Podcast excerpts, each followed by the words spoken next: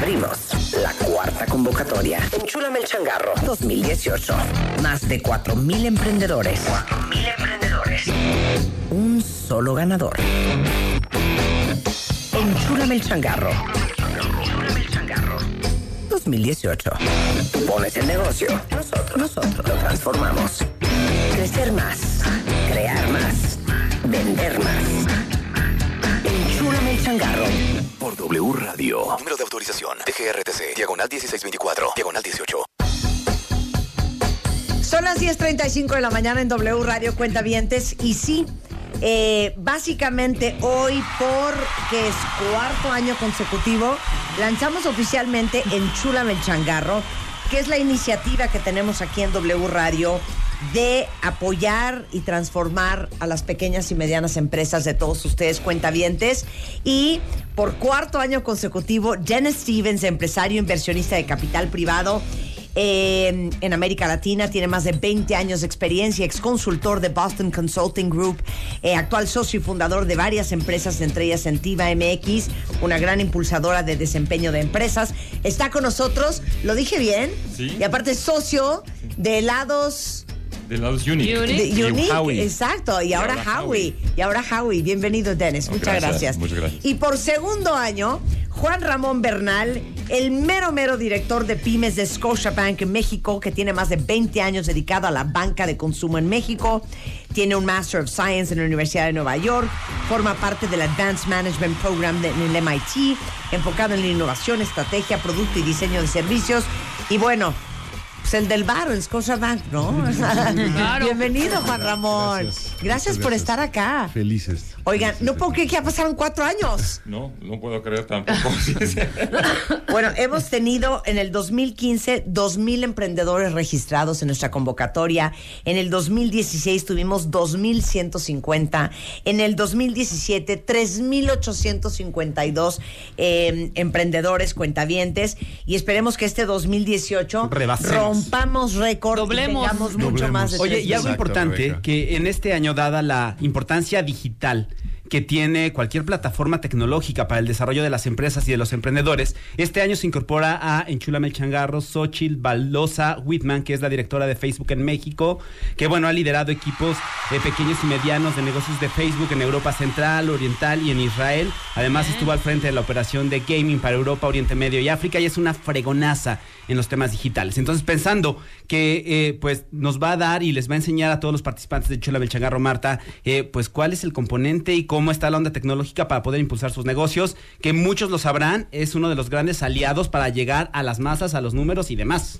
Totalmente. bueno, comenzamos en el 2015 con helados Unique, que eran helados art- artesanales de autor eh, extraordinarios y justamente en aquel entonces Dennis estaba tan trastornado con helados Unique que decidió volverse inversionista del negocio y hoy por hoy son socios. Exactamente. De hecho, entré con una inversión para comprar el 30% de Unique. Eh, este año hubo un cambio en eh, la formación de la empresa de accionistas y eh, ahora soy socio de 50% de Unique. bien. Entonces, eh, y estamos evolucionando muy bien la, la, empresa. de hecho, hay unos desafíos que vamos a platicar a lo mejor en otra, otra emisión, pero Sí. es, eh, es muy interesante ver cómo una empresa empieza de un punto A y llega a un punto ah, N o Z, ¿no? Entonces, eh, y ahora vamos, estamos en un buen lugar ahora. Y la empresa ahora, estamos, ahora lo estoy anunciando, estamos haciendo la transición de la, la marca Unique a la marca Howie. Porque, Howie. Howie, porque siempre tuvimos la, esta visión de combinar waffles con helados. Entonces, O sea, Suena muy bien. deli. Que suena Sí. muy Hola, bien. deli. es que es, Qué es, delicia. es una, es un matrimonio hecho en, la- en el Yo no sé por qué Denis vino hoy con las manos vacías, no veo waffles, no ¿Dónde veo están los helado. waffles, hijo? Y Howie significa House of Waffles and Ice Cream. Howie. No lo puedo Ok. creer. House of Waffles genial. and Ice Cream. Sí.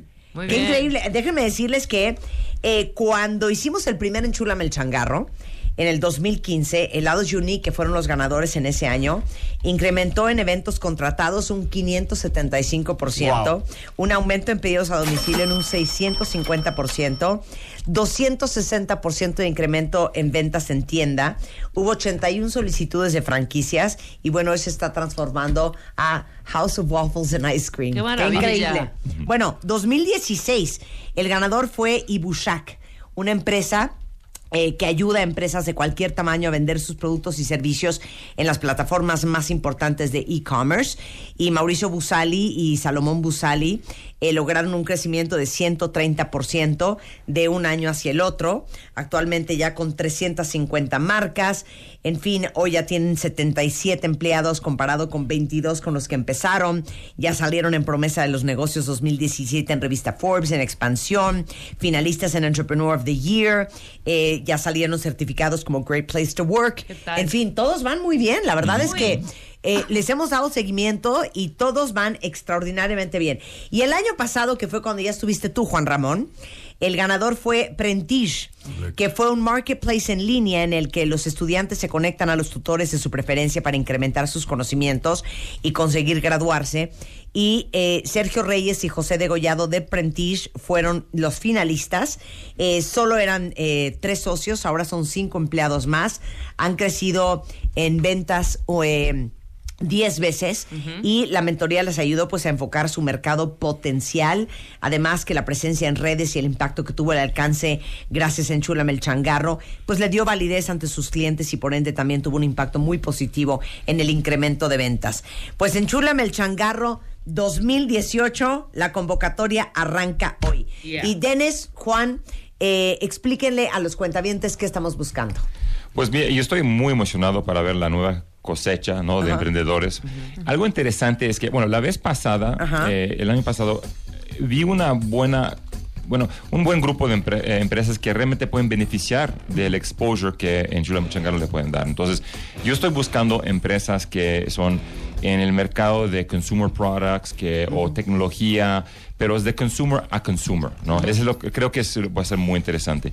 Y también eh, estamos viendo, ahora son cuatro años, la evolución de la, de la industria, del mercado. Estamos viendo ahora más empresas de, de- de online, ¿no? Porque empezó con helados y eh, luego fuimos a e-commerce y luego a, a e-learning.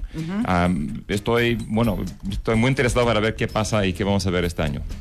Juan Ramón. Yo creo que el mix que vimos el año pasado fue muy interesante. Ajá. Como mencionaron, el tema online ha agarrado mucha fuerza. Eh, para las pymes es importante entender que no necesitan tener su local, que se pueden hacer cosas desde casa, desarrollar sus e-commerce. Y eso así ganó las últimas dos ediciones alguien que trabajaba en su casa, básicamente. Claro. Los dos chicos de Michoacán el año pasado en esta plataforma. Entonces el tema online y digital efectivamente ha sido muy importante. Pero nos gusta ver el otro mix, el mix de las emprendedores eh, que trabajan también con su retail. Vimos el año pasado este hotel para perros, eh, Claro. vimos también eh, eh, el- las chicas que, que hacían los, eh, cosechaban los productos orgánicos usando inclusive estos fertilizantes muy novedosos con los gusanos. Entonces el mix fue muy interesante, no queremos desechar también la... eh, digamos lo tradicional, el negocio tradicional, pero el online ha agarrado mucha fuerza Claro. en todos. en Oye, todos tú como director de pymes de Scotiabank, como banquero, creo que nos puedes agregar un valor increíble y qué increíble que ha- hayamos podido hacer esta alianza, porque creo que parte de, de los miedos de cualquier emprendedor es acercarse a un banco y que les presten dinero y que los fondeen, porque obviamente cuando estás empezando te sientes tan verde, con tan poca experiencia, eh, con tan pocas probabilidades de que te presten un crédito, que creo que nos puedes dar mucha luz en cuál es la postura de Scotiabank ante los pequeños y medianos empresarios y empresarias en México. Gracias por la pregunta, es muy buena pregunta. Se ha generado un muy buen ecosistema con el gobierno federal, con las universidades, con ustedes, con los medios contigo y los bancos para prestar dinero.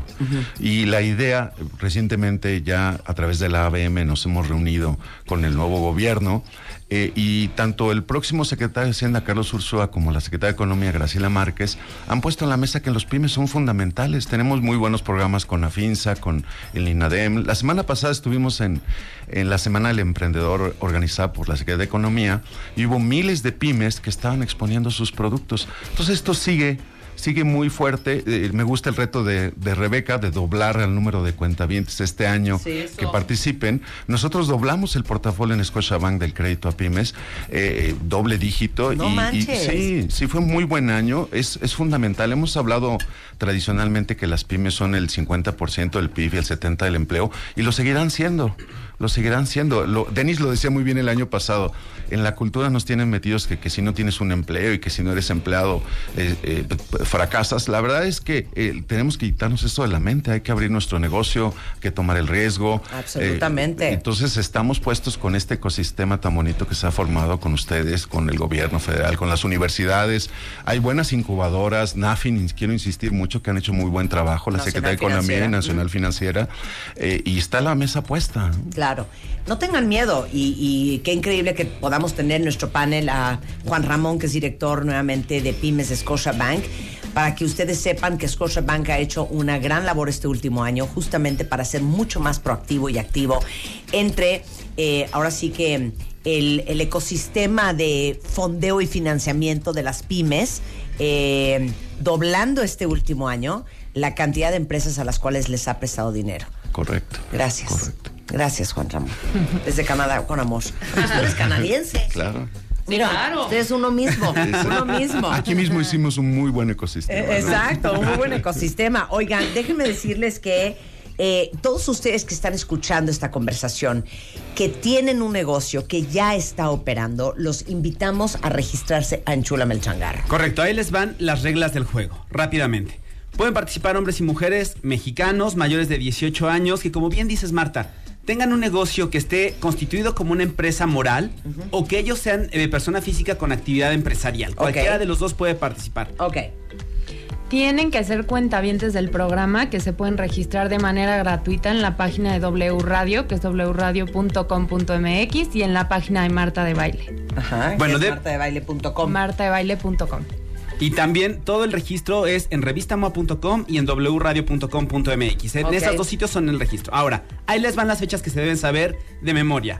Arrancamos hoy y tienen hasta el 12 de octubre a las 11 de la noche con 59 minutos para registrarse. Vayan metiéndose, échenle un ojo al cuestionario porque tienen que completarlo todo, todo, tienen que contestarlo. ¿Y como qué preguntas pusieron? Es un cuestionario bastante ver, amigable, es muy similar al que tuvimos el año pasado. Necesitamos saber, pues básicamente, desde dónde está su negocio, a qué se dedica su negocio, cuál es el perfil y el giro del negocio, qué impacto tiene el negocio, cuántos empleados son, eh, cuál es su promedio de facturación o de ventas al año. Todo eso lo, lo hacemos como una base de información para tener la compañía y una descripción de qué es su compañía y de lo que harían si es que ganan el premio. Queremos saber eso. También si ya su empresa tiene toda una historia digital, si usan redes sociales, si utilizan perfil, de Facebook, de Twitter, de Instagram, etcétera, etcétera, también queremos saberlo, que nos lo digan para también investigarlos y conocerlos por ahí. Eso nos ayuda para poder eh, conocer y darnos una idea de en qué, de qué va la empresa, cómo se está perfilando la empresa, para que el jurado y los jueces puedan estar haciendo pues una revisión mucho más detallada. Entonces, hasta el 12 de octubre, Nat, tienen fecha para registrarse. Exacto, a las Luego. 11.59 de la noche. Luego, el 15, de octu- el 15 y el 16 de octubre, nosotros vamos a hacer el filtro final eh, para seleccionar a los 10 semifinalistas. Y el 17 de octubre se van a enterar de quiénes son. Nosotros nos vamos a poner en contacto con ellos. Telefónicamente. ok. Telefónicamente. Ok. El 19 de octubre, aquí en este espacio, vendrán los 10 semifinalistas. Tendrán que estar en la cabina, tendrán que estar aquí en el programa y delante de ustedes, de los cuatro jueces, de ti, Marta, Denis, Juan Ramón y de Xochitl, tendrán que hacer su primera presentación de su, Su negocio. pitch de ventas. Sin ninguna participación previa, a menos que ellos hayan tomado alguna otra, sin, con la única pasión, con la propia experiencia de su negocio, tendrán que soltarse y aventarse al ruedo para tratar de convencerlos a ustedes que es un proyecto que vale la pena considerar, que es un proyecto al que le vale la pena apostarle. Ok. Y después de eso, Nat, Después de eso, a mí esta parte me fascina porque les vamos a dar asesorías eh, con, obviamente, nuestros jueces y otros especialistas que se han querido unir al proyecto.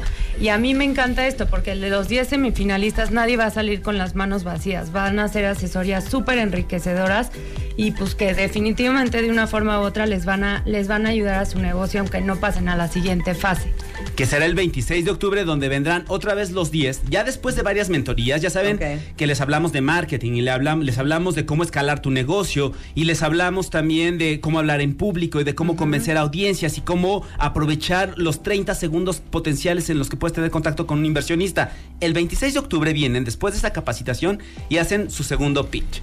Ahí tendría que mostrarse un gran crecimiento, Juan Ramón. Yo les recomendaría tres cosas fundamentales que tengan preparado desde ahorita. ¿Cuál es su ventaja competitiva? ¿En qué se diferencia su producto o su servicio? Eso es importantísimo para que lo traigan preparados desde ahorita. Ventaja Dos, competitiva en qué se Sí, diferencia, ¿en claro. qué se diferencia? Eh, dos, eh, su PNL, sus números, que traigan muy bien amarrados cuánto les cuesta producir un producto, cuánto les cuesta venderlo, eh, cuál es el margen, cómo está su PNL y sus finanzas. Y tercero, ¿qué harían con el premio?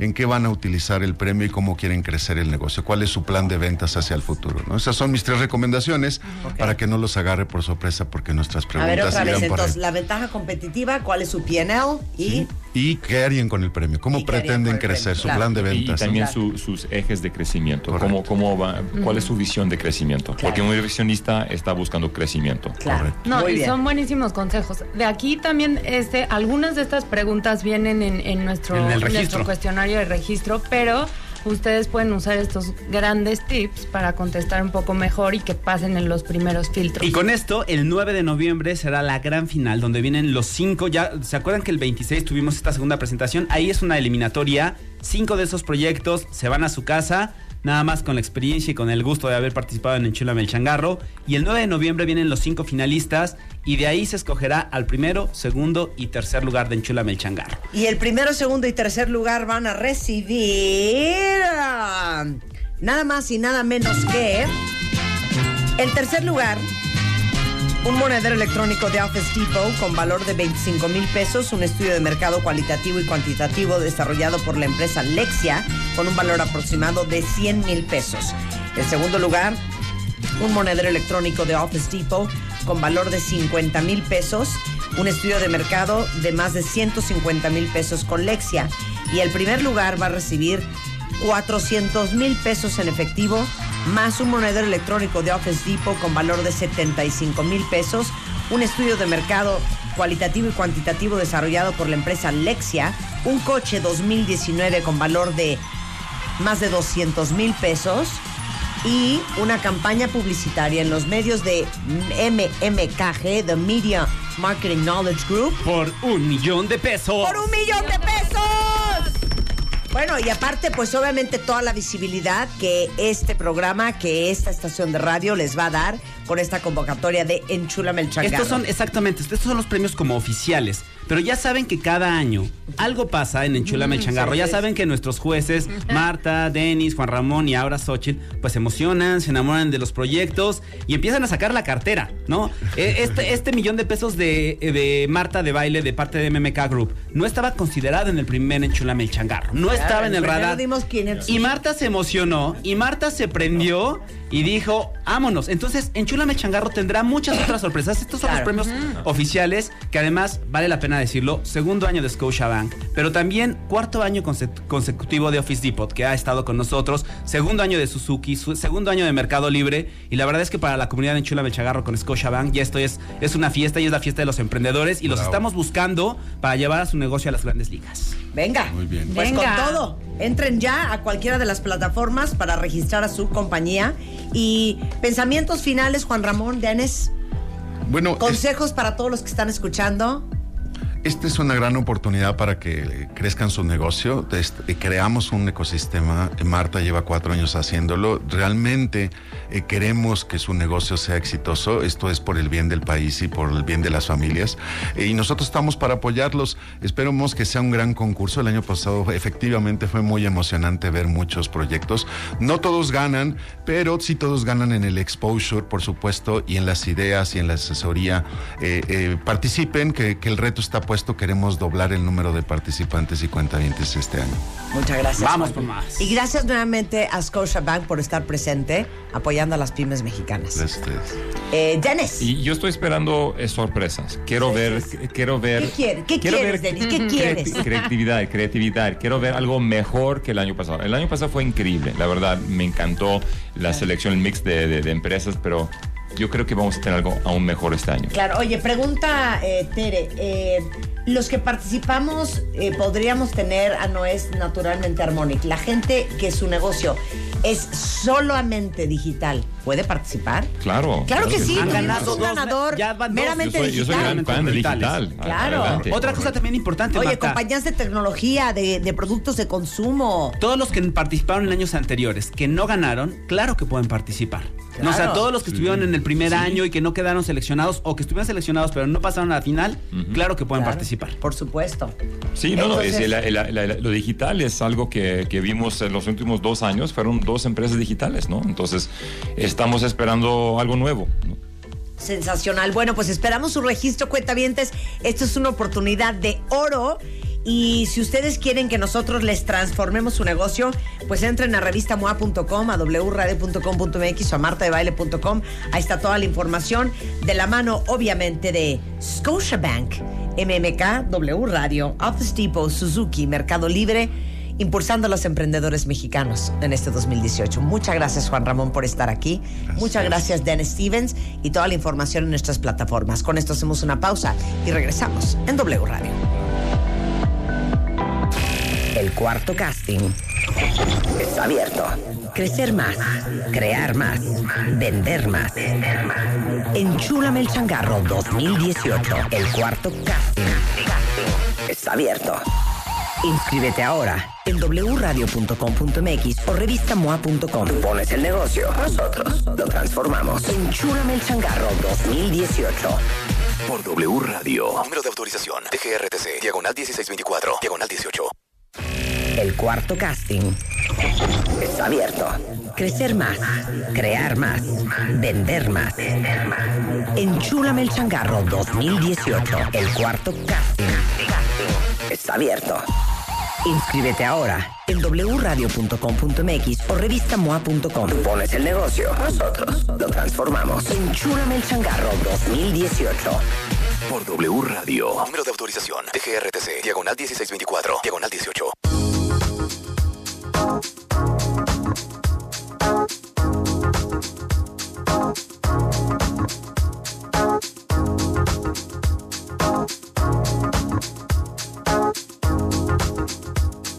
Voy, voy, voy, claro. Bueno, está con nosotros David Martínez, él es director general de Promarca Lima, México. Y hoy los vamos a invitar a un evento líder en Latinoamérica de licensing. Y no saben qué interesante es el tema de las licencias, porque todos nosotros, David, consumimos licencias todo el día y no estamos ni enterados. Así es, a ver, así es. platica las, qué es un licensing. Gracias primeramente por la No, invitación. feliz de que Marta, estés con tu acá. auditorio.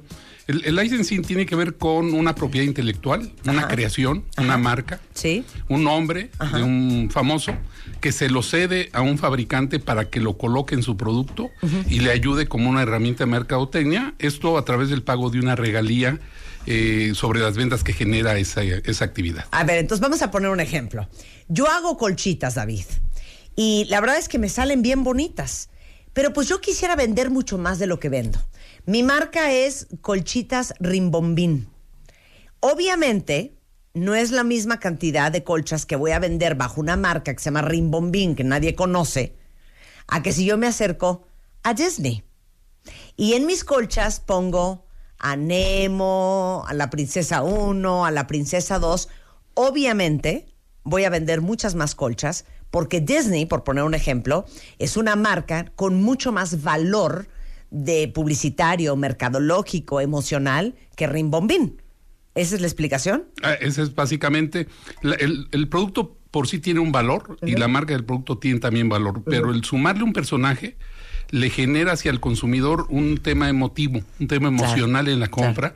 Y puedo pensar en un, en un personaje para niño y el niño dice yo quiero mi sábanas o mi colcha de este personaje. Sí, con Mickey. Este, o quiero, o, eh, un- abro el refrigerador, quiero un yogurt eh, con eh, tal otro personaje. Claro. Debe de haber, eh, Marta, en nuestro, asociadas con nosotros, cerca de mil personajes diferentes Wow. eh, que tendrían que empatarse con, el, con el, lo que es el producto para que el consumidor lo entienda y lo compre. Claro, ahora, a ver, danos, ahora sí que ilústranos, David. ¿Cuáles son las licencias de marca más famosas e importantes en México? Bueno, ah, sería algo injusto nombrar algunas, eh, porque son mil. eh, No, pero a hay ver, clásicas, Disney. hay clásicas. Sí, Disney es uno de ellos. Y Disney es la empresa líder en el mundo del En licenciamiento de marcas. Es un estudio de animación, empieza como un estudio de animación y, y ve en el licenciamiento de marcas un, un potencial de negocio y al final del tiempo, hoy, eh, el que le sigue, más o menos en México, representará el 20% de Disney. Eh, así que ese podría ser uno de los clásicos. Pero tienes algunos otros como personajes de televisión, como los, los Simpsons, Ajá. O, personajes que tienen que ver con eh, caricaturas que no son animación como Hello Kitty. Sí, Hello, Eh, claro. ti- Tienes personajes mexicanos como son los eh, fulanitos, que seguramente muchos tuvieron contacto con ellos o siguen teniendo contacto con ellos, eh, o los personajes que hoy Destroyer genera a través de nada de publicidad y que ha tenido un éxito tremendo con los, con los niños. Tienes personajes de cine, tienes a los de DC Comics o los de Marvel de Sí, Disney. claro. Tienes a personajes de videojuegos como los Angry Birds. Ajá. Eh, tienes equipos de fútbol, el Necaxa, por ejemplo, que podría licenciar mucho, no lo hace, pero, pero podría hacerlo. Eh, tienes a los equipos de béisbol eh, mexicanos, tienes a las celebridades, eh, Marta, Eh, tú una de ellas, que podrían generar un recurso adicional a su, a su giro, explotando un poco esa cuestión de, de- de su propiedad intelectual. Sí, ¿no? Marta de Baile Home es, es, por ejemplo, licensing, ¿no? Así es. ¿No? En, en nuestra Más página, lo que venga, ¿eh? Más lo que venga. En nuestra página, en www.promarca.org.mx, pueden encontrar un, eh, un directorio de personajes en donde tienen que valorar qué tipo de producto es el que fabrican para saber qué tipo de personaje pueden sumarle. Claro. Porque no es lo mismo sumarle a un personaje, a un tequila, a un personaje infantil, Claro, ¿no? sí, claro. O a un juguete, el- la marca de un tequila. Exacto. Entonces, se tiene que sumar el valor del producto, lo que es el producto, con el, el tema emocional del personaje. Ahora, eh, ahorita vamos a entrar de full a todo lo que pueden encontrar en la expo, porque sé, sé que hay muchos pequeños, medianos y grandes empresarios y productores que escuchan este programa y que de repente pueden encontrar un gran negocio en el negocio del licensing. Pero obviamente, eh, por decirte, una marca y vamos a utilizar este a Disney como ejemplo. Disney dice, yo no hago, mi negocio es hacer parques de diversiones, mi negocio es hacer películas, mi negocio es hacer televisión, mi negocio no es hacer tazas, mi negocio no es hacer muñecas. Yo no me voy a meter en ese negocio. Entonces yo voy a encontrar quién es el mejor en muñecas o el mejor en tazas o el mejor en colchas y que ellos hagan ese negocio y yo nada más les cobro un fee por mi licencia. Esa es la lógica, ¿no? Esa es la parte interesante del, del negocio del licensing. El- la propiedad intelectual prácticamente se, se cede al fabricante y el fabricante prácticamente es libre, aunque sí hay unas guías de estilo que Claro. se promueven Claro. para que vayan con- con, eh, de acuerdo a la calidad de la misma marca y del personaje. Pero cada uno hace su negocio importante hasta llegar al retail, a la cadena de, supermercados o autos o departamentales y que llegue al consumidor. Qué cosa más increíble. O sea, Marta de Baile Home o cualquier otra cosa que viene pronto. O sea, yo no soy experta en zapatos, yo no sé hacer zapatos, yo no tengo una maquiladora de zapatos o no tengo una maquiladora de colchas o sábanas, que es toda la parte de Marta de Baile eh, Home de bedding o de tazas o platos o ca- candelas. Entonces uno busca a alguien más para que se lo haga. En esta expo, licencia y marcas, ¿quién debe de ir, David? ¿Y qué van a encontrar? Bueno, dentro de la parte de la exposición hay un piso de exposición donde van a poder encontrar los que visitan la expo, van a poder encontrar mil personajes a escoger para sus productos, de todo tipo, de todos los que te comentaba.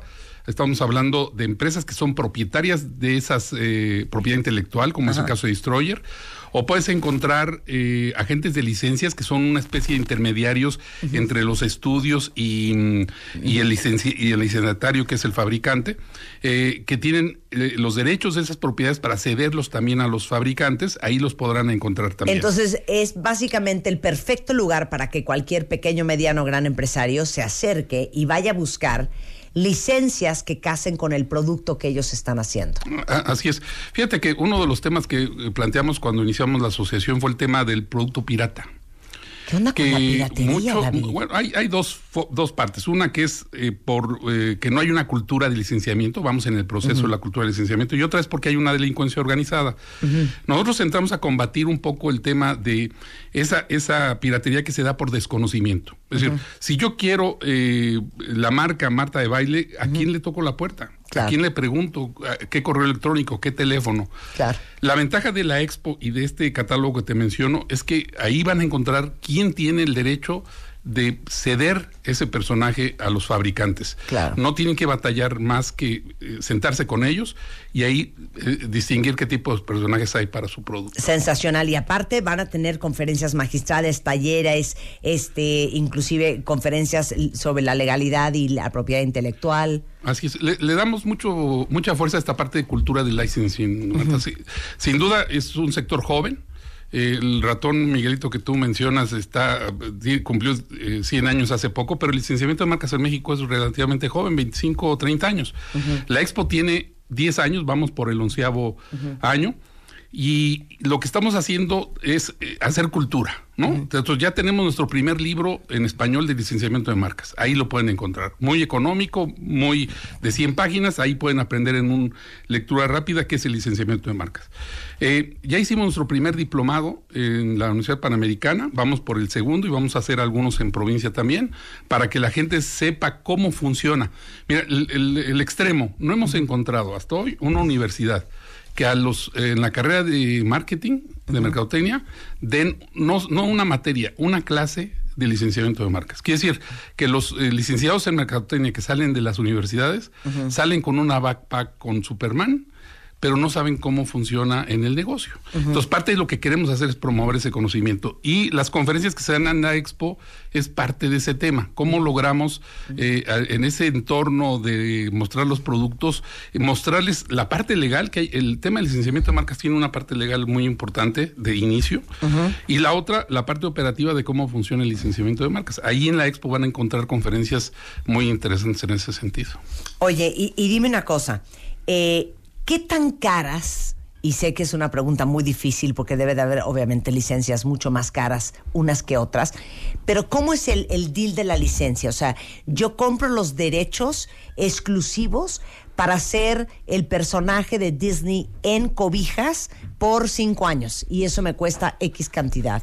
¿O es un modelo de negocio que tiene que ver más con revenue sharing o cómo es?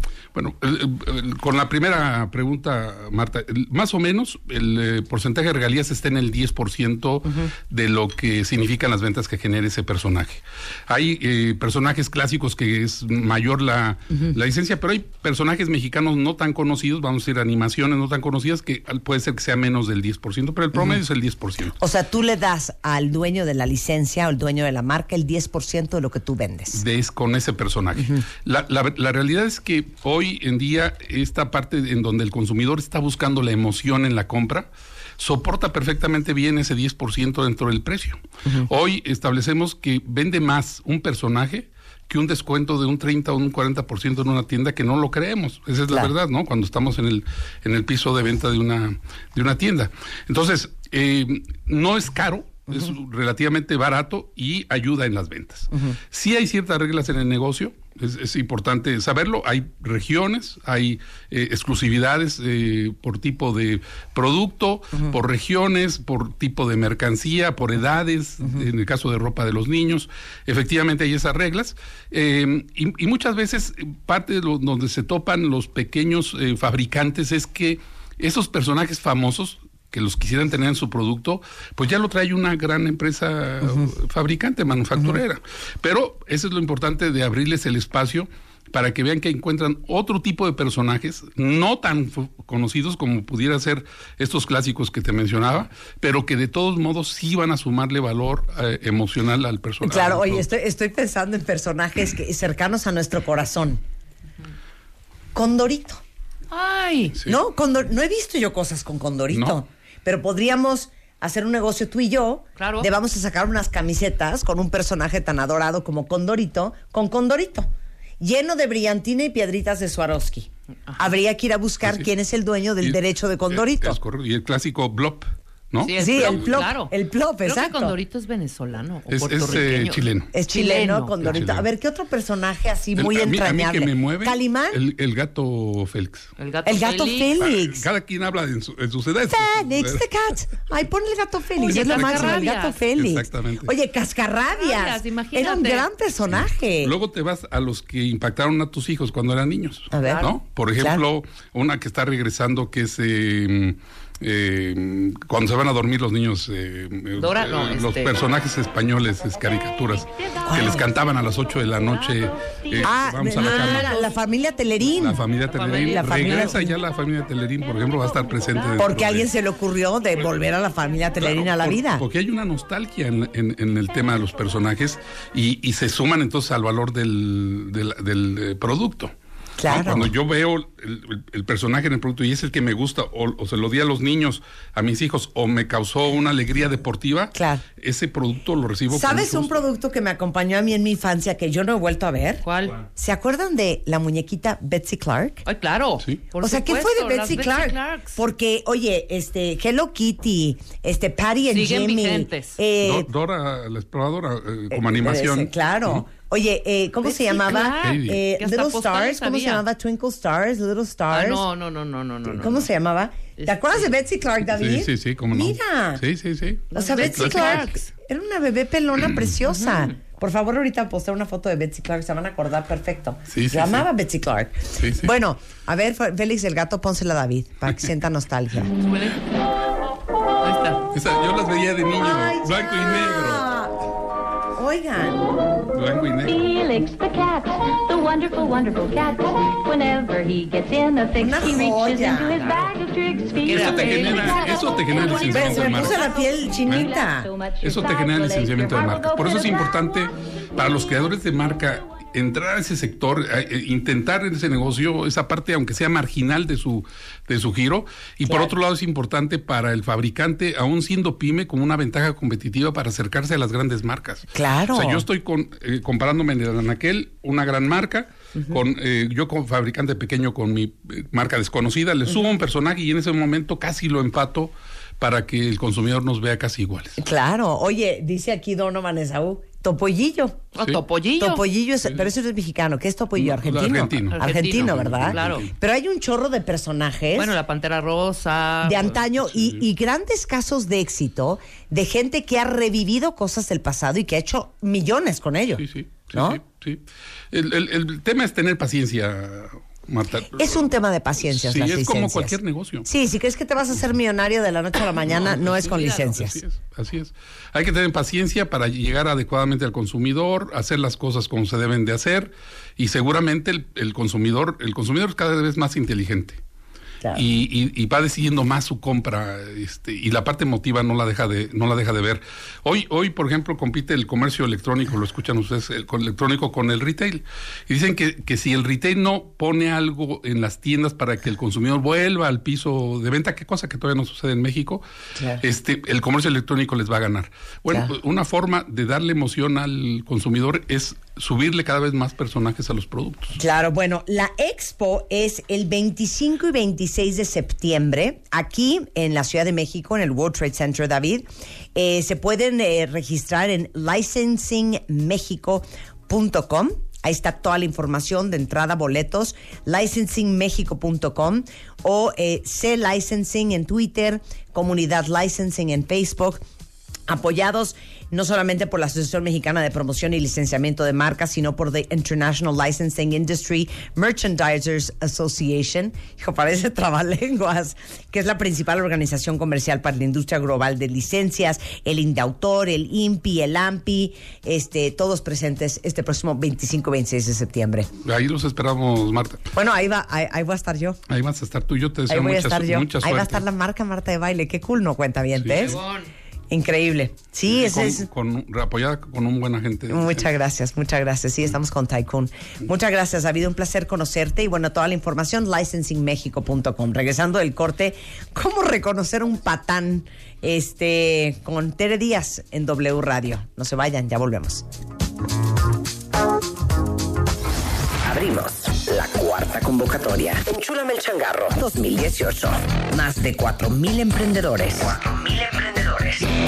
Un solo ganador. Enchúlame el changarro. Enchúlame el changarro 2018.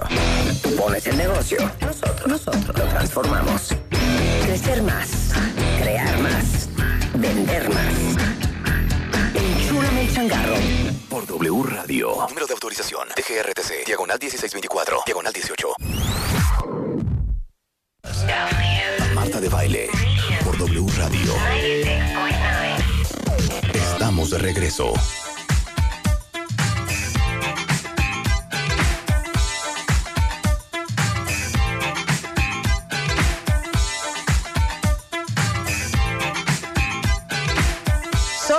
Las 12.03 de la tarde en W Radio y esto está, miren, color de hormiga, cuenta Ahora sí.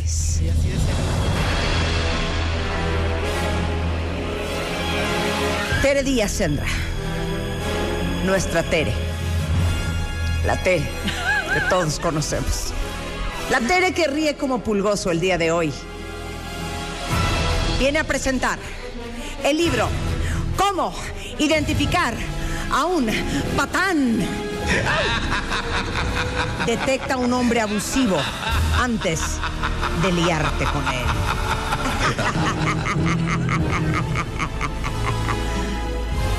O después. Lo mejor de tu libro. O después, No, o después. Lo me mejor de tu libro es. Detecta un hombre abusivo antes de liarte. Liarte con él. Exacto. Liarte. No te gustó liarte. ¿Qué quieres poner? Acostarte, casarte, besarte. antes de enredarte con él. No, antes de enredarte, hija. ¿Cómo Enredarte. liarte? Liarte. Yo me lío, tú te lías, nosotros nos liamos.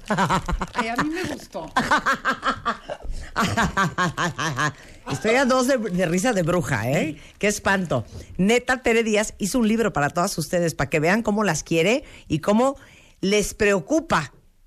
Le, le preocupa, le, le, Le le- le preocupa. preocupa su futuro de ustedes mismas. Y a mí y a sus Hombres y mujeres que se lían con hombres. Sí, ¿sabes Exacto. qué? Y te voy a decir, y personas que se lían con personas patanas. Claro que no podemos dejar de señalar que si hablamos de eh, porcentajes de violencia y tal, tal, pues mucho eh, está el tema de la violencia de género, sí.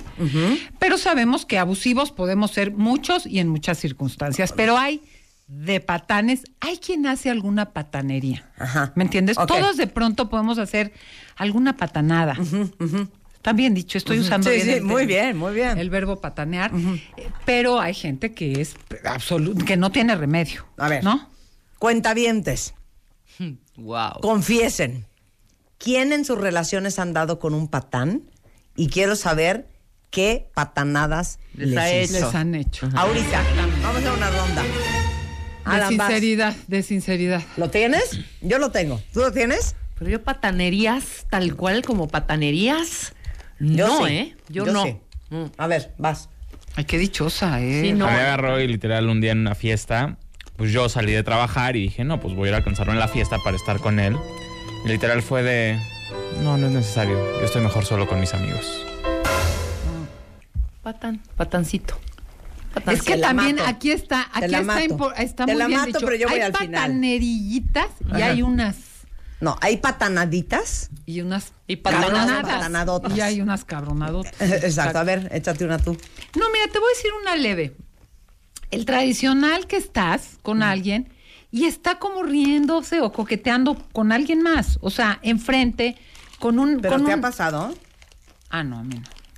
No, el chiste es que te haya pasado. Ah, a Tere. mí- ¿Cuál parte del ejercicio Ah, no entendiste? ay, me distraje con. Cada uno tiene que decir su Ah, ah, patanada. Ah, no empieza tú porque yo sí tengo que ser cuidadosísima. Sí. Por- ¿Sí? Sí, pues es que hay unas fuertes, sí. Ok. Yo les puedo contar varias, de hecho. Sí. Primer date. Estamos afuera fumando del restaurante. Y se me queda viendo y me dice, ¿te digo algo? Estás bien guapa, ¿eh? Pero ojo, ¿eh? Hay viejas mucho más guapas que tú. Sí. ¿Patán? Sí. ¿Por? Patán, por? sí. O Sí. sea, ¿por?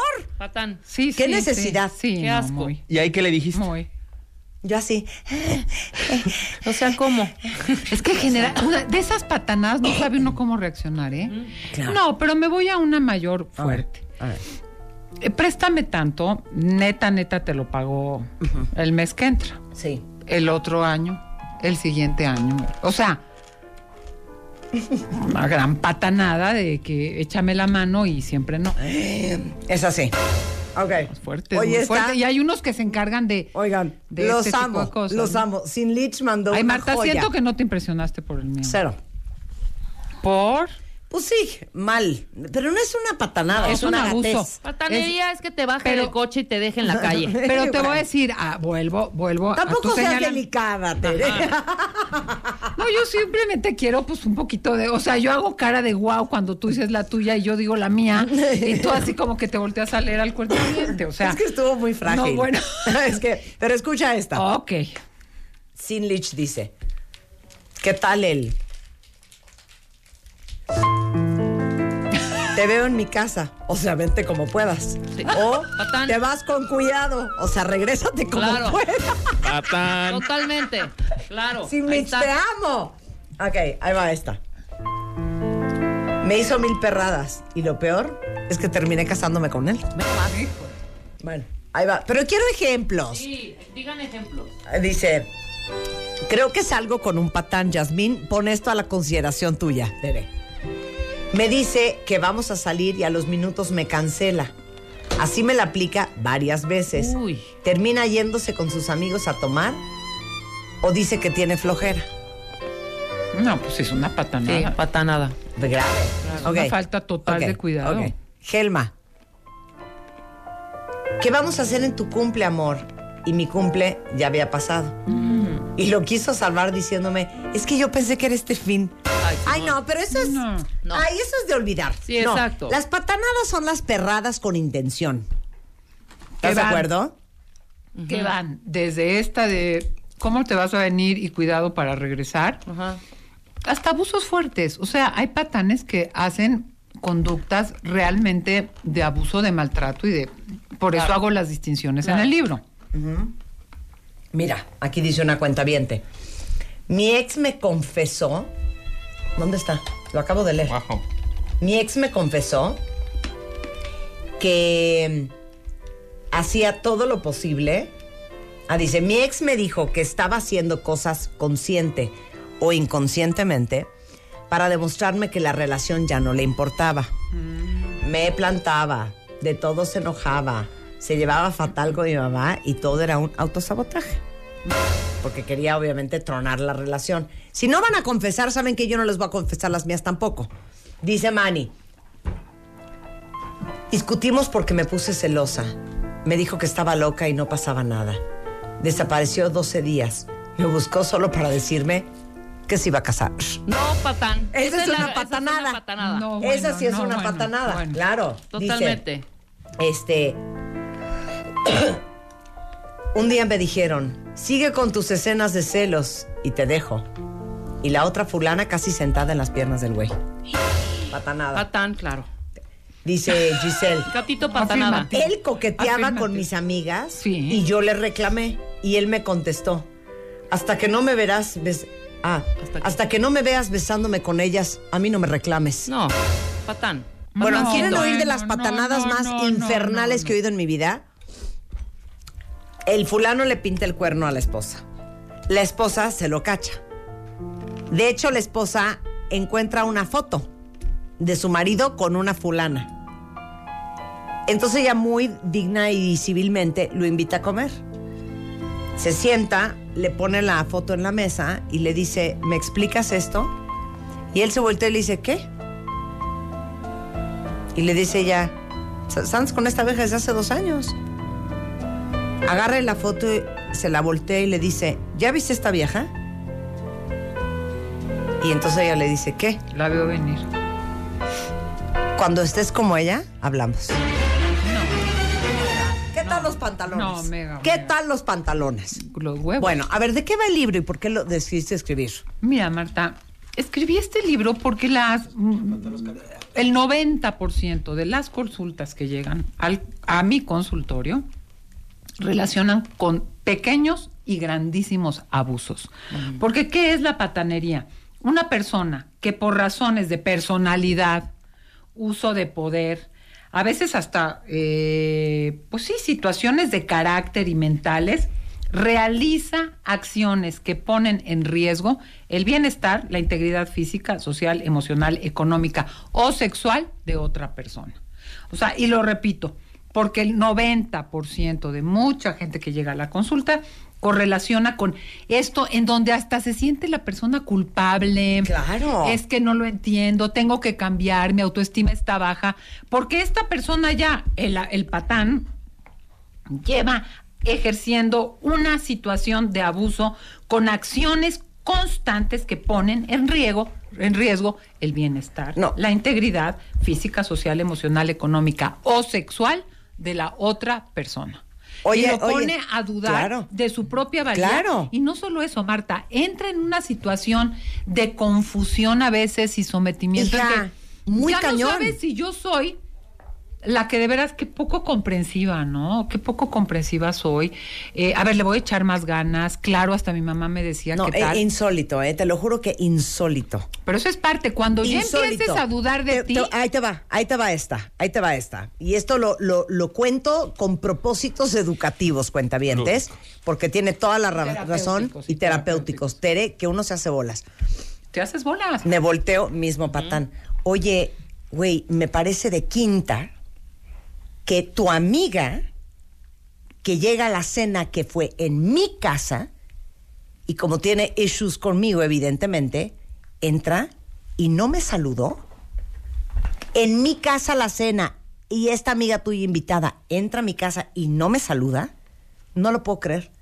Y se voltea y me contesta, ¿te acuerdas, hija? Sí, horrible. Ay, claro.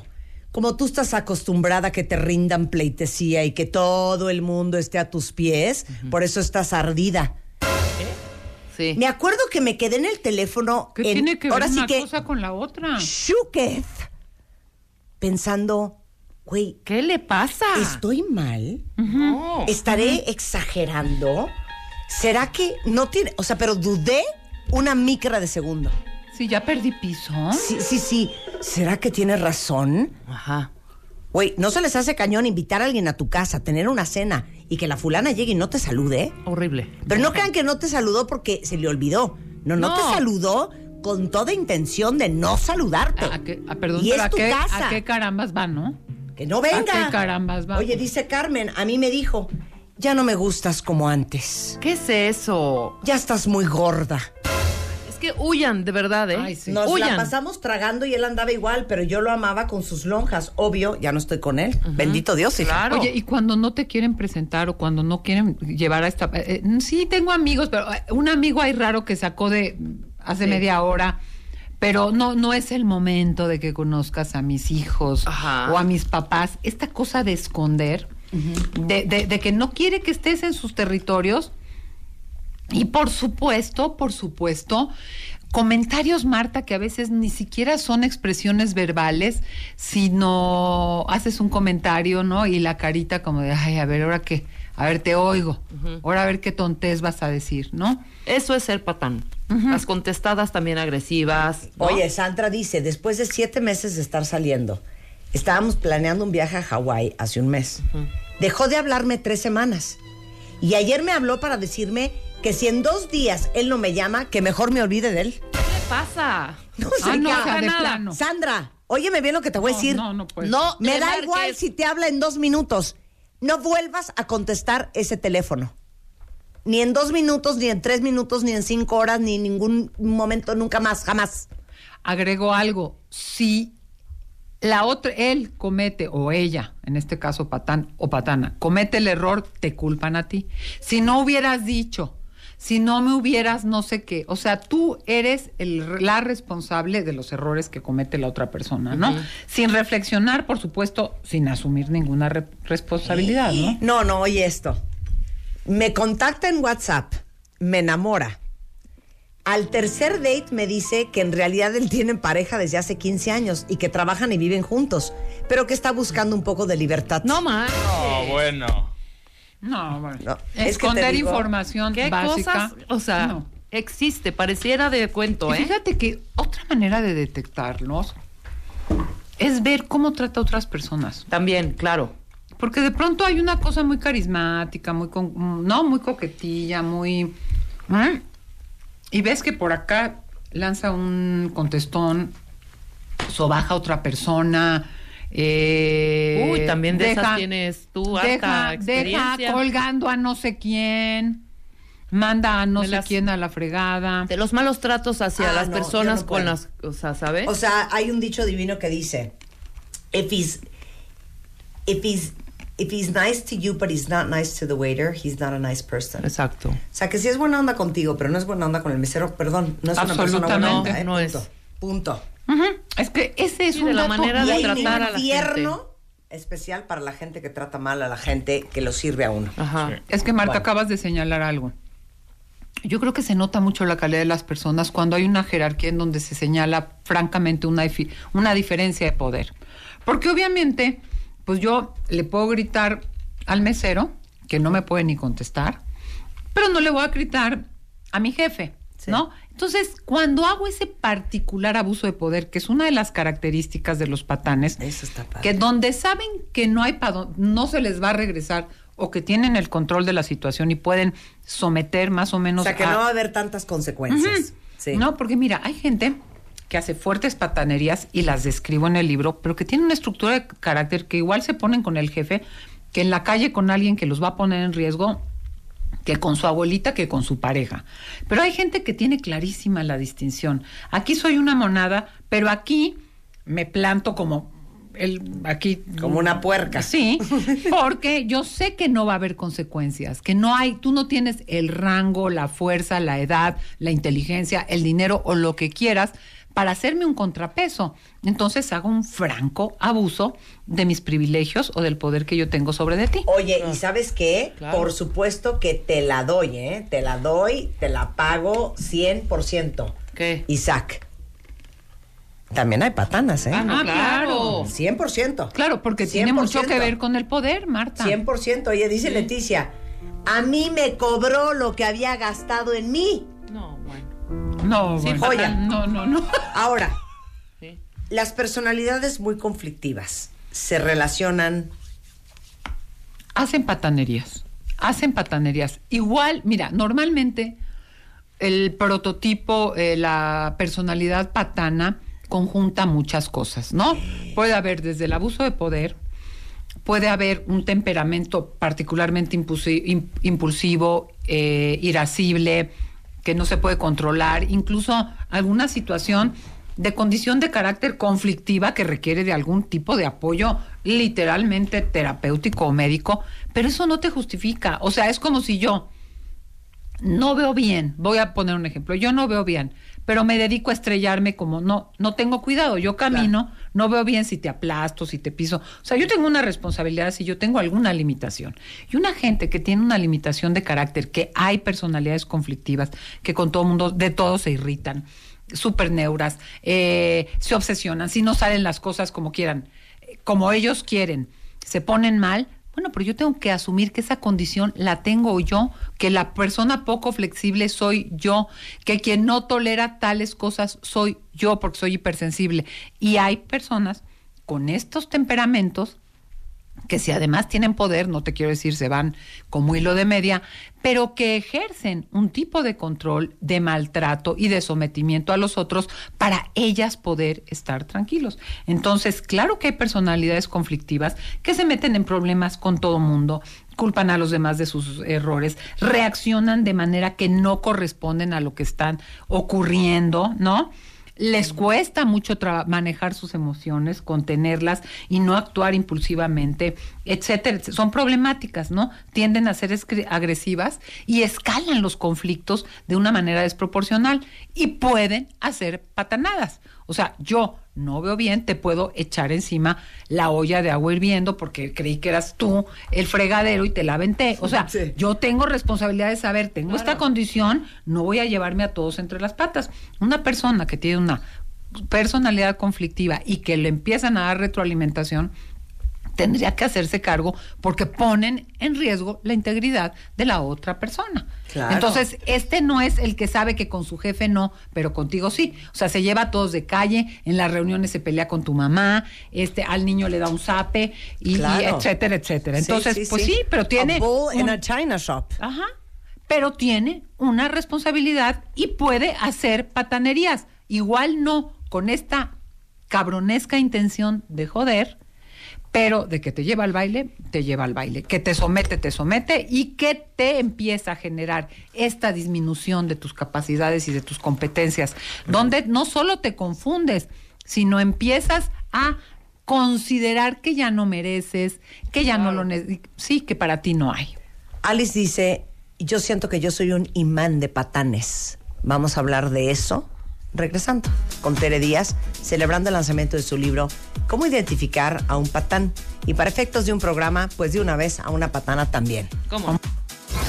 Abrimos la cuarta convocatoria. Enchúlame el changarro 2018. Más de 4.000 emprendedores. 4.000 emprendedores. Un solo ganador. Enchúlame el changarro. Enchúlame el changarro 2018. Pones el negocio. Nosotros, nosotros lo transformamos. Crecer más. Crear más. Vender más. Enchúlame el changarro. Por W Radio. Número de autorización. DGRTC. Diagonal 1624. Diagonal 18.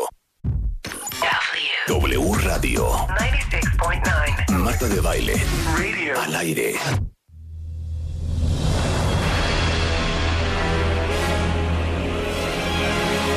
¿Cómo identificar a un patán o a una patana? Y porque los atraigo, como Claro. Y es que saben que nos llegó ahorita un tweet que abre todo un nuevo, ¿qué tal esta palabra? Espectro. Ah, me gusta. Abre todo un nuevo espectro de análisis. Porque una cuenta bien ahorita acaba de poner en Twitter. Te lo juro que yo soy un imán de patanes. Entonces, vamos a hablar de eso. Y ahorita en el corte analizamos mucho tu caso, Mana. Y abrí- abrimos dos coyunturas. Me encantan esas palabras. Dos coyunturas. muy elocuente, ¿eh? Ok. Muy dominguera. porque Soy un imán. Mira, yo quiero desbarrancar esta idea porque si no empezamos, Marta, algo central, en poner el problema en uno. Yo seguro mi mamá de chiquita, pero como me hicieron, como no, no, nunca vi un hombre, entonces no tengo idea de hombre. O sea, sí, hay muchos factores que entran en Da juego. igual. Muchos. Da igual. Pero voy a decir algo que es el contexto que la gente no lo ve. Primero, las mujeres ancestralmente y hasta hoy tengo, tengo temor con el, ahorita en el hoy tengo temor con el gas. Hemos sido socializadas. Las mujeres valíamos, me van a disculpar la, la- la introducción, porque éramos la esposa de, la hija de, la hermana de, hombre sobre todo, la madre de, porque nuestra identidad y nuestro estatus social no se daba por lo que éramos, sino por el hombre con el que estábamos. ¿Ya vieron la película The Wife? ¿Ya la viste? Por ejemplo. Interesante. Entonces, tenemos una contradicción. ¿Cuál es? Yo quiero ser yo igual, no tener patanes, tacatá, tocotó, pero sí quiero un hombre que sea más. Las mujeres con todo y el movimiento Me Too y con todo el trabajo de género que se ha hecho, todo valiosísimo, no hemos conscientemente renunciado a que el hombre sea más que yo más rico, más alto, más inteligente, más gracioso, más popular. Muchas veces esto nos hace poner el foco en alguien que nos haga sentir que domina, que tiene la fuerza, que nos va a proteger, un macho alfa que tienen su gracia, a mí también me gustan. Pero a veces en este no renunciar nos gustan, y lo digo entrecomillado, estos caracteres fuertes que acaban siendo abusivos, controladores y dominantes. Eso por un lado.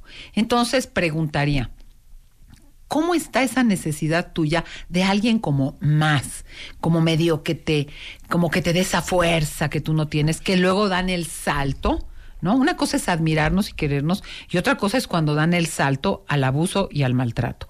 Y por otro lado, tengo que decir, porque muchas mujeres sienten, seré yo masoquista, ¿por qué los atraigo? A lo mejor me acostumbré a que me trataran mal y me gusta sufrir. No, a nadie le gusta sufrir. Hay casos de masoquismo, los mínimos, como hay de otro tipo de, de estructuras de personalidad en que gozan el sufrimiento. Pero en general a nadie le gusta sufrir. ¿Qué ocurre? Vivimos en una sociedad en donde este cambio de roles ha hecho que todos nos hagamos bolas. Y todavía está una más. Hay, hay hombres encantadores, hay hombres en superproceso, hay hombres civilizados, pero vivimos en una sociedad que sigue favoreciendo estas conductas machistonas y es como si tú dices, ¿por qué me lío? ¿Por qué yo solo como pambazos y no como este Caviar. caviar o no como cuscús? Si me fascina el cuscús, pues sí, pero estamos en México, aquí hay maíz. Entonces, estamos fuerte, en ¿eh? México y todavía hay un O sea, machismo probabilidades, o galopante. sea, las probabilidades de que acabes con uno son muy altas. Hay porque alto porque no gran- sea, por eso la importancia de hacer un trabajo, Marta, no sé cuántos cuentavientes del género masculino o personas que despliegan estas conductas que generalmente el machista pues no quiere asumir su responsabilidad, ni siquiera lo ve, porque está en una cosa de privilegio, pero es muy probable que en un mundo patriarcal te encuentres con alguien, guion México, machista, que despliegue conductas de abuso. Claro. Por eso la importancia del Pero trabajo también sobre la- aclaraste que no es que seas un imán, es que eso es lo que te atrae. es que, y no solo te atrae, o sea, eso es lo que hay. Es que uno busca ¿Por lo que a se me uno les- antojan las Pero es que, hija, garnachas? Porque en todas las esquinas hay garnachas. Pero, again, lo que yo decía en la conferencia, uno busca lo que a uno le es familiar. Y si eso es lo que has visto creciendo, si eso es lo que te rodea, si eso está normalizado, pues ¿cómo vas a buscar otra cosa? No, y cómo, Marta, y cómo se expresa. El otro día cenábamos con alguien que decía, bueno, es que es histeriquito, tiene su carácter fuerte. Híjole, de ahí al abuso, Sí, a, sí, a sí. la patanería. O sea, hay un pelo de gato. Es que como su, su papá era bien sangrón con él, o sea, perdón No, las cosa, justificaciones. no es patán. ¿Sabes qué pasa? Él Eh, tiene es una muy niñez nervioso, muy fuerte. es muy nervioso. Es muy nervioso. Pero así me ama. Es muy duro, pero te digo una cosa, es un tipazo. No, bueno, me da igual. Perdón, el fondo cuenta igual que la forma. ¿eh? Claro, claro. O sea, de nada te sirve que sea Cristo disfrazado, ¿no? ¿De qué? como que ahorita mi imaginación se fue como disfrazado de qué. No, no importa si es Cristo disfrazado de diablo. Sí, sí. Oye, pero. pero a ver. A ver, a ver, viene, viene. Aquí hay una cosa muy fuerte. Y muchas gracias por el tweet. Y los que fuimos patanes Ay, no, por favor que den sus testimonios. y las que fuimos patanas, ¿cómo salimos de ese hoyo? ¿Fuimos o somos? Fueron, o sea, que ya no quieren ser, pues. Sí, claro. Ah, quieren bueno. redimirse. Hicieron Ah, bueno, sus pues que se mira, para No, mí es- eso dice chi- dice este pe- esta perra, este chino, este Ricky. Eso no se quita. No, claro que se No, quita. claro que sí. Claro que uno, uno si quiere puede pues, si cambiar. no, ¿para qué escribo? Uno No. patán dice que patán por siempre. Es que, no, no estoy de acuerdo. Te voy a decir por qué. Mira, primero, luego hablo contigo, pero no, no me puedo concentrar así. Pero yo creo que cuando uno, primero, yo creo que no hay patán que no haya vivido una patanería, en general que es una conducta de abuso, de maltrato, de socavamiento, ¿existe eso? No, ¿verdad? Creo que está mal. ¿De socavón? No, no. De sometimiento, de maltrato, de burla, donde se haya sentido humillado, Sí, usado. O sea, por su jefe, por su papá, muchos patanes han sido humillados por su papá, que hayan hecho estrategias para no acordarse de lo que se siente ser humillado y que como defensa se posicionen en una cosa de poder para humillar es otra cosa. Pero cuando tú fuiste patán y te das cuenta, uno, y te lo digo mucho que ocurre en consultas, hay hombres que se quedan sorprendidos de que sus hijos les tienen miedo y de que sus parejas les tienen miedo. Hay a quienes les gusta que les tengan miedo, pero hay unos que hacen patanerías un poco por este rol, digamos, de, de, de, de- de mandar, de eh, no mirar los privilegios que tienen y que cuando se enteran ah, ¿por qué yo soy el último en enterarme que la niña cortó con el novio? ¿Por qué no me dijiste que habías perdido el trabajo? Pues porque te tengo miedo, porque me lastimas, porque me humillas, porque me dices una serie de cosas. Entonces, Si ellos apelan a lo que sintieron de alguna manera cuando los humillaron, esa es una. La otra es que tarde o temprano o se van a quedar más solos Sí, sí, sí, con relaciones en que cuando ellos tengan un problema, que lo tendrán, se darán cuenta que no tienen ni la vulnerabilidad para pedir ayuda. En fin, son muchas razones por las que merece la pena poder entender lo que es una relación de igualdad. Pero claro que se, se necesita un cierto camino de autonomía y de madurez. Si pones tus valores en que yo grite y todos se callen, porque uno puede ejercer autoridad de muy distintas formas. Y otra, que tenemos que entender que los roles van cambiando, que a todos nos puede convenir, no es más fácil, pero puede ser mejor si encontramos relaciones en las que tengamos un intercambio que genera que realmente nos genere placer, crecimiento, etcétera, etcétera, pero es un aprendizaje que toma tiempo, que toma tiempo porque en general la sociedad favorece y privilegia a la gente que, que es que muy acá. Claro. Carla dice, yo me he encargado de hacer de mi hijo un caballero. Y si veo alguna actitud patanesca de mi pareja, se lo digo en ese momento. Y gracias a Dios, el Señor es un sol y inmediatamente Y ella corrige. pone límites. Pero les digo una cosa, todas ustedes que tienen hijos hombres, de veras tienen que estar te lo iba a decir. Cristo. Bueno, No, tú tienes hijos hombres. Cuatro. Marta, ¿Cómo no me di cuenta, no me di cuenta que en la foto que está atrás del libro Ahí están tus cuatro hijos. hay una foto donde salen los cuatro, no se ven. Sí. ¿Y sabes qué pensé? Mira, yo podré haber cometido errores, lo que quieras, pero te digo que mis hijos cometerán sus errores, ah, pero no son patanes. O sea, sí son un nuevo tipo. Pero y- ¿cómo, cómo le haces? porque yo Como creo que es primero favorecer una sensibilidad. Segundo, enseñarlos a ver, o sea, nada de que, ay, no chilles. Ay. O sea, ¿qué te pasa? Promover el diálogo. Dos, aplaudir cierta vulnerabilidad, que no quiere decir que no tengan fuerza. Tres, el límite rotundo a la patanería. O sea, no hay peor cosa que ver a una criatura hablándole a su mamá. Ay, ña, ña". no, no, a mí de ninguna manera me hablas así. O sea, de ninguna manera me hablas así, ni hablas así de otras personas. O sea, es un límite, es un límite y señalando, y señalando la conducta. Pero, Marta, son contextos en los que uno tiene que cambiar. Mira, ayer veía una... Edgar dice un punto, ¿eh? La patanería es falta de cultura. Mientras más ignorante, más patán. Ah, claro, claro. porque te basas tu inteligencia, tu saber y tu fuerza en cosas que penden de un hilo. Es penden, ¿verdad? Sí. que luego quiero hablar muy así, no sé, que penden de un hilo, Marta, en donde crees que la fuerza, perdón, es, es tan bárbaro y tan primitivo, el que aplasta gana, El que aplasta ¿no? gana, el que aplasta gana, el que domina re- reina, ¿me entiendes? O sea, no se permite en una cultura en general y en una cultura masculina en particular entender que la vulnerabilidad, que el ceder privilegios fortalece y que te abre a otras experiencias muy ricas que no es el gandallismo, el yo tengo más, la competencia, etcétera, etcétera. Sí, vivimos en un contexto competitivo, vivimos en un con- contexto mm, pues difícil, pero de ahí a no poder descubrir lo que te aporta con todas las dificultades y complejidades de estos cambios de roles, eh, una cosa, ahora sí que una cultura de respeto, tolerancia y más igualdad. Por eso yo digo, ¿y cuántas mujeres no lo favorecen, Marta? Porque hay muchísimas mujeres Claro. que toleran las patanerías con Claro. tal de tener un Oye, hombre, dice con tal de tener un hombre. Dice, la, la ex patrona de mi abuela, su esposo no la dejó embarazarse porque como ella era colombiana, él tenía miedo de que los hijos le pudieran salir negros. Ah, fíjate, no. Según él lo hizo porque su mamá se lo dijo. Ella jamás tuvo hijos y se quedó toda la vida con él. Porque como Bueno. dice alguien más, oye, para que existe un patán, Sí, tiene claro. que haber una pendeja, ¿eh? Y perdón que lo diga así. Volvemos al punto de que del imán, Marta. No necesariamente, sí, pero se requiere un O sea, trabajo lo de que quiero decir conciencia. es que they have been getting away with it so long que entonces les parece que es totalmente normal actuar así. Ah, es que se o sea, normaliza. que se le ha permitido Se tanto tiempo ser así que entonces pues no tendría por qué cambiar Pero, Marta, porque se normaliza. Se normaliza, pero acabas de decir algo que suma la patanería.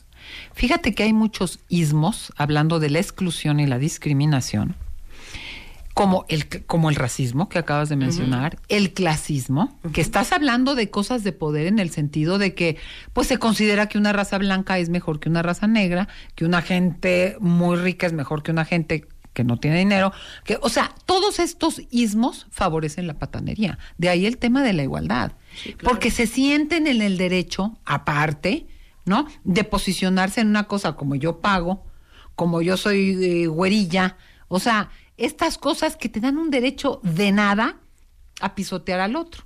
Entonces, tenemos que tener cuidado porque la patanería viene de un abuso de poder. También señalo aquí y de alguna enfermedad mental, porque hay un capítulo bien importante que habla del perverso narcisista, que es quien verdaderamente en una cosa de enfermedad te envuelve y como agarra la presa y la, y la destripa, ¿me entiendes? Y la deja, pero en ceros. Sin embargo, mucho tiene que ver con los abusos de poder. Por eso, a mayor poder, Marta, tenemos más responsabilidad. Por Porque quien tiene más poder y más privilegios tiene mayor capacidad de generar un cambio o de aplastar y apabullar a quien esté cerca. Mira, Chucho, muy bonita confesión, dice, perdón, pero yo fui el patán de patanes. Y tuve que darme cuenta que lastimaba y dañaba a todo lo que me rodeaba. Rompí varios corazones, producto de mi patanería. y Muchos falta de rompen autoestima. celulares y también rompen Pero cosas. dijo algo muy interesante. Por mi patanería y falta de autoestima. Es cuando no te das cuenta de tu verdadero valor y crees que necesitas dominar, ¿no? Para cubrir tus inseguridades y tus temores y porque no te crees que tienes las habilidades, la simpatía, la inteligencia, la sensibilidad, etcétera, etcétera, para que la gente te quiera, te aprecie y te respete. Ahora, te voy a decir algo, estas personas cuando se dan cuenta que nadie quiere estar contigo por ti, ¿sí me entiendes? Sino porque te tiene miedo o porque les conviene. Pero este trabajo de llegar a que la satisfacción que te da tu propia persona por tus logros, por tu sensibilidad, por tu inteligencia, incluso por tu congruencia, es suficiente, aunque a veces haya una sensación de que no te reconocen y que te rechazan o que no vales como valdría para el mundo el que es una estrellita marinera, Claro. implica Claro. implica una cierta cosa de decir tolero a que se den cuenta los que se den cuenta y cuando se den cuenta. Claro. Dice una cuenta gracias por hablar de este tema porque justamente estoy pasando por esto y me siento muy mal. Les voy a contar lo que me pasó la semana pasada. Viene. Estoy en Nueva York, que me fui de chamba, y vengo caminando con mi hija la mayor. Y está en el teléfono un cuate trajeado, o sea, el típico look Wall Street, y en el teléfono está gritando lo siguiente. Well, I don't give a damn fuck. No, I said, I said I'm not going. I'm not going. Well, fuck you. Ah, dijo, I'm not going to the party, fuck you. Y colgó el teléfono. No. Y siguió caminando enfurecido. Te lo juro que me volteé y le dije a mi hija, Le voy a decir algo. no, no, no, no, no, no, no. Qué impresionante, porque si le dijo, I'm not going to the party, o sea, no voy a la fiesta, y chinga tu madre. Claro. Estaba hablando con una mujer, 100%. Ajá. Y dije, ese, ese güey estaba hablando con su pareja. Se los juro que me quedé la siguiente media hora descompuesta. Y me decía mi hija, bueno, llama, ¿a ti qué? Le digo, no, es que te lo juro, y lo digo por la chava que dijo que está pasando por esto, que Es horrible debe de ser para Es la mujer que este hombre le gritó eso por teléfono, vivir en una relación con un hombre con ese nivel de violencia y agresividad. Y les digo una cosa, aquí no hay niños escuchando este programa. Aquí no hay niños y niñas escribiendo en este Twitter y en este Instagram y en Facebook. Todos somos adultos. Nuestra responsabilidad y obligación número uno es cuidarte y protegerte y quererte y no put up with shit. Nuestra Y a integridad. esta edad, güey, estar batallando, les digo una cosa, no se lo permitan. Y es que hay mucha gente que me acabo de prefiere enchilar otra vez. Es que no se lo permitan, porque te digo una cosa, el ejercicio que hicimos hace mucho. ¿Cómo se llama nuestra amiga, la que escribió eso? Búscame, que está viviendo eso ahorita. Rosy. Si a ti te dieran a Rosy de 12 años, que es tu responsabilidad y que tú la tienes que cuidar y que proteger del mundo, tú dime que si tú la, la expondrías o tú permitirías que esa niña de 12 años o de 8 Le hablaran así. viviera con esa situación, le hablaran de esa manera, la trataran de esa forma, tú como adulta no lo permitirías.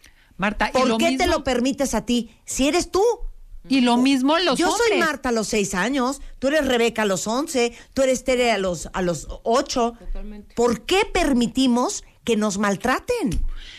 Es que de veras no entiendo. Hay una invisibilidad, Marta, hay una invisibilidad de que es maltrato. Hay esta cosa que te dices de, bueno, está nervioso, bueno, así son, o no, quiero estar sola, prefiero no estar sola. Y agrego, hay muchos padres que tienen una relación con la pareja y les preguntas, ¿te gustaría que tu yerno tratara así a tu hija? No, bueno. No, bueno. Oye, le dice, dijera dice eso. Jay, es que lo difícil es saber hasta dónde sí, hasta dónde no. Es que eso, fíjate que nos escindimos de nuestra respuesta, de nuestro, de la reacción de nuestro cuerpo. Marta, si alguien te dice, a ver, no digas pendejadas, en ese instante sientes algo. Claro. O si comentas algo y no, no, no, no, no, pero a mí hazme bien cuentitas. Porque yo así no te, ya, ya te di ayer tanto, ¿no? Con esta cosa de abuso económico. ¿Qué sientes? ¿Por qué nos enajenamos o nos escindimos de lo que sentimos la primera Sí, vez? ¿por qué no confiamos y empezamos, sí, Claro. a normalizarlo. Como decía mi abuela, que se te aja el alma. Sí. ¿Por Que qué se te empiezas a normalizarlo? Empiezas Claro. a poner esas capas, como, como cuando caminas con un zapato que te lastima, pero A ver, sigues caminando. Es muy fácil. Y lo dice Tere todo el tiempo. Las parejas suponen sumar y no restar. La vida, cuentavientes, no nos vengamos a contar cuentos. La vida es complicadísima, dificilísima. Aquí estamos todos viendo cómo salimos adelante, cómo curamos nuestras heridas, cómo hacemos dinero, cómo subsistimos, cómo encontramos momentos lo de que te alegría, pasa, de paz. más lo que te pasa que no más buscas, todo ¿eh? lo que pasa, más el mundo tan complicado en el que vivimos. Y encima, ¿vas a tener un mono colgado de la nuca jodiendo todo el día? Ahora, sí quiero No, decir algo. Miren. Por eso el libro dice, o antes de liarte con él o de enredarte, como tú quieres decir, pero te digo algo. Si ya estás, te puedes salir. Claro. O se puede transformar la relación. No se trata Oye. de que te quedes hasta que se Y transforme. te digo una cosa, dating is not therapy.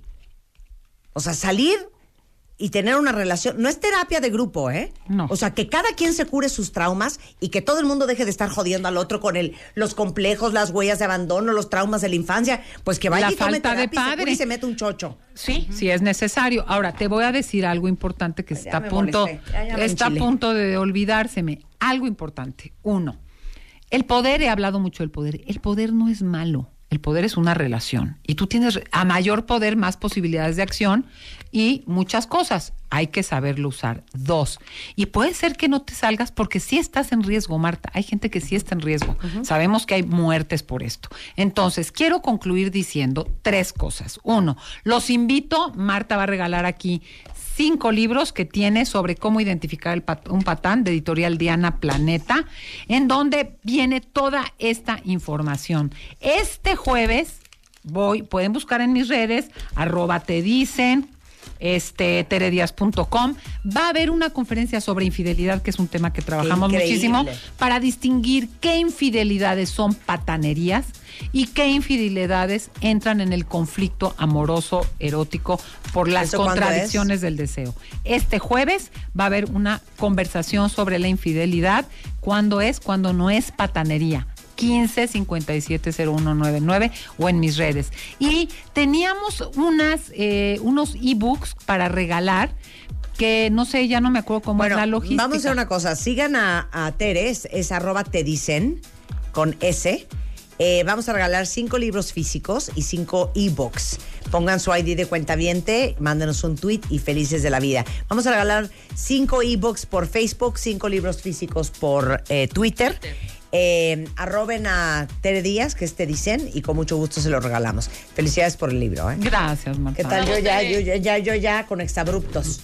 Ya, ya, ya odiando. No, manas, para ustedes hacemos este programa todos los días.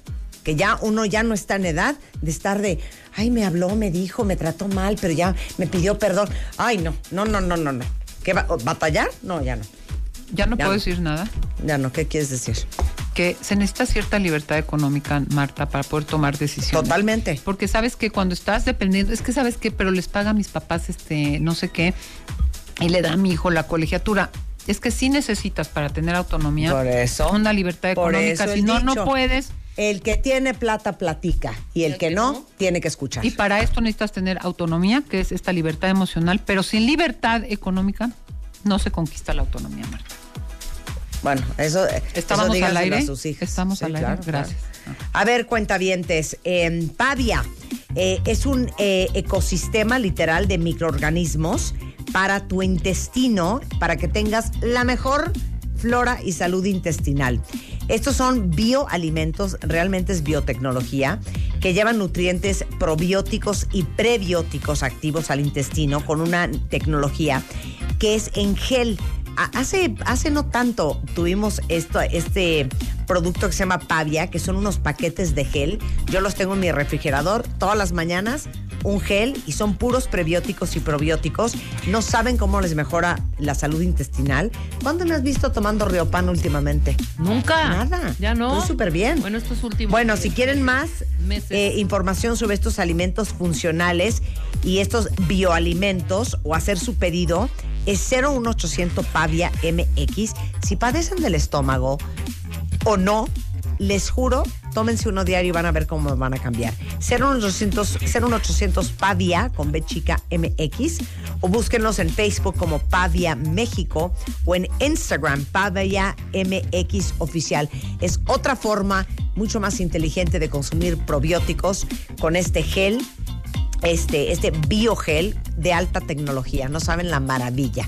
Y con esto nos vamos, pero estamos de regreso mañana en punto de las 10 de la mañana. No se vayan. Viene Ana Francisca Vega con Así las cosas. Emisión de la tarde en W Radio. Qué buena canción. Y con esto nos vamos.